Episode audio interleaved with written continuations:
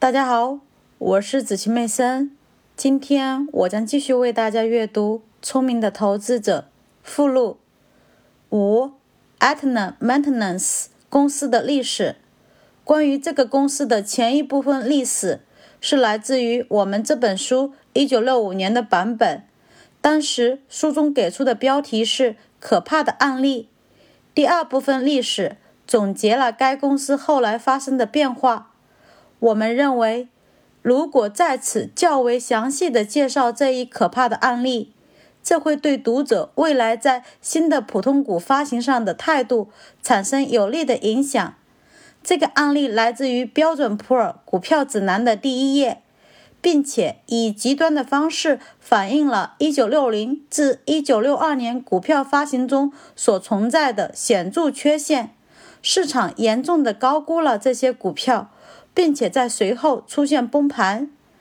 1961年11月 a t n a Maintenance 公司的15万四千份普通股按每股9美元的价格向公众发售。股价立即上涨到十五美元。这次融资之前的每股净资产大约为一点二美元。然而，出售新的股票后的每股净资产上升到了稍高于三美元的水平。一九六二年的股价下跌到不到两美元，而且一九六四年的最低价为零点八七五美元。这一时期没有支付过股息。评论。这是一笔非常小的公开发行业务，股票的出售或购买只是以一年的好光景为基础。此前每一年的经营收益都少得可笑。在这一高度竞争的行业，公司根本无法确保未来的稳定性。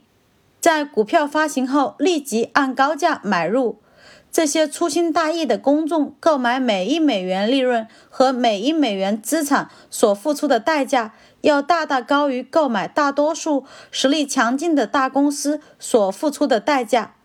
诚然，这是一个极端的例子，但绝不是独一无二的。一些没这么严重但无法原谅的高估例子还有许多。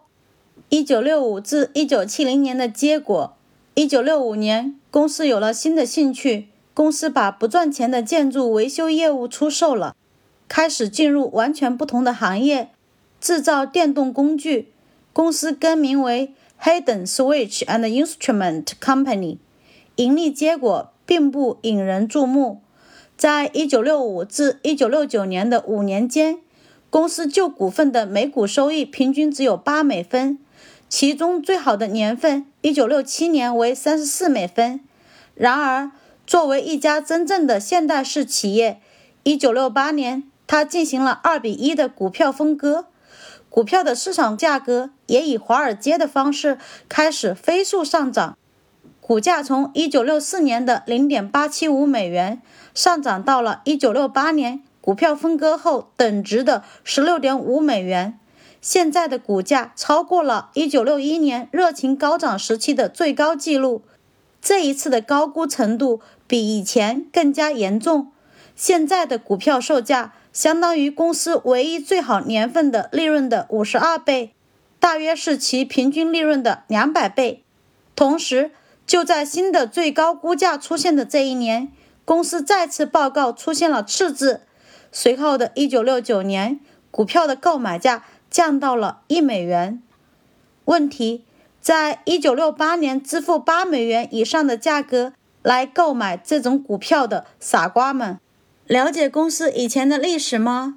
了解公司五年的利润记录吗？了解公司资产的价值很小吗？他们知道自己所花的钱换回了多少价值，或者说是多么可怜的一点价值吗？他们在乎这些东西吗？